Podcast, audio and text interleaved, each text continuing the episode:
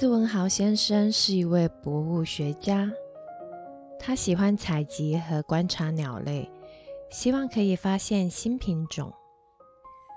山上的小溪边住着一只啾啾叫的青蛙，大家都叫它阿啾。阿啾渐渐长大，叫声越来越洪亮。有一天，凤头苍鹰气冲冲地对阿啾说：“请你不要学我的叫声，你应该去学正确的青蛙叫声。”阿啾听了，好惊讶又疑惑，他觉得很不好意思。于是决定离开原本住的地方。阿啾走啊走，遇到一只公鸡。阿啾问公鸡：“哪里可以学到正确的青蛙叫声？”公鸡说：“我不知道，我只会公鸡的叫声，呜呜呜。”阿啾走啊走，遇到一只乳牛。阿啾问乳牛：“哪里可以学到正确的青蛙叫声？”乳牛说：“哞，你是青蛙，你的叫声就是正确的青蛙叫声啊。”阿啾走啊走，遇到猫、鸭子和山羊，喵呱呱咩。阿啾问大家：“哪里可以学到正确的青蛙叫声？”山羊说：“越过河，穿过树林，有一个池塘，那里有很多青蛙。”阿啾越过河，穿过树林，开心的想：“终于可以见到像我一样的青蛙了！”啾啾啾，啾啾啾。阿啾来到池塘，这是他生平第一次见到其他的青蛙。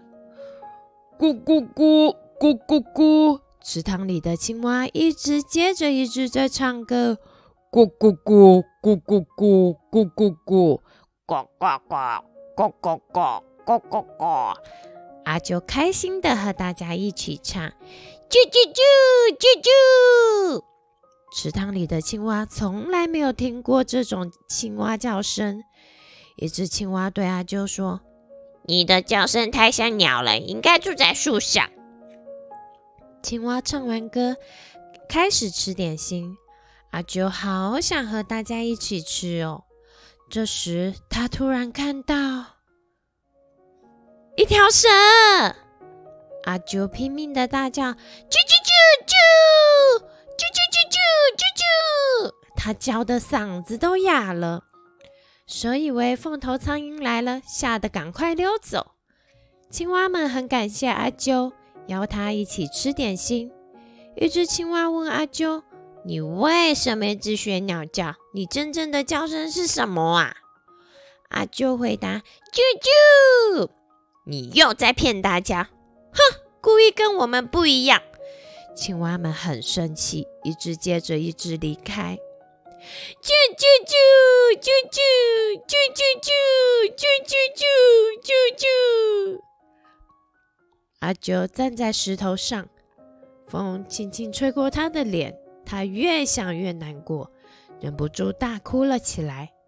这时，斯文豪先生听到了阿啾的声音：“哎呀，原来是你！好特别的叫声！你好，我是斯文豪，请让我为你拍张照。”咔嚓！哦，谢谢，我好开心遇到你。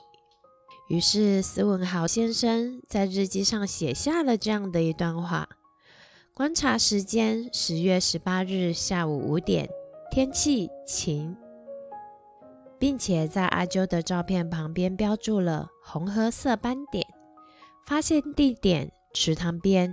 特征：身长约六公分，会发出同鸟叫般的啾啾声，常让赏鸟的人白忙一场，所以被称为骗人鸟。也有人称它为鸟蛙。书页的最后写着：“灵感来自斯文豪氏赤蛙，台湾特有种，广泛分布于山区溪流附近，体型修长扁平，背部常夹杂一些褐色或绿色斑点。它的名字是为了纪念被称为台湾自然史研究第一人的博物学家斯文豪而来。”一八六一年到一八六六年，斯文豪担任首任英国驻台领事，他不但是一位外交官，也是第一位有系统的实地调查、记录、采集标本和发表台湾动植物的博物学家。因此，许多生物都以他来命名。今天的故事已经结束了。喜欢我的分享，请留言或是给我五颗星星。每个反馈都是给声音创作者的鼓励。啾咪。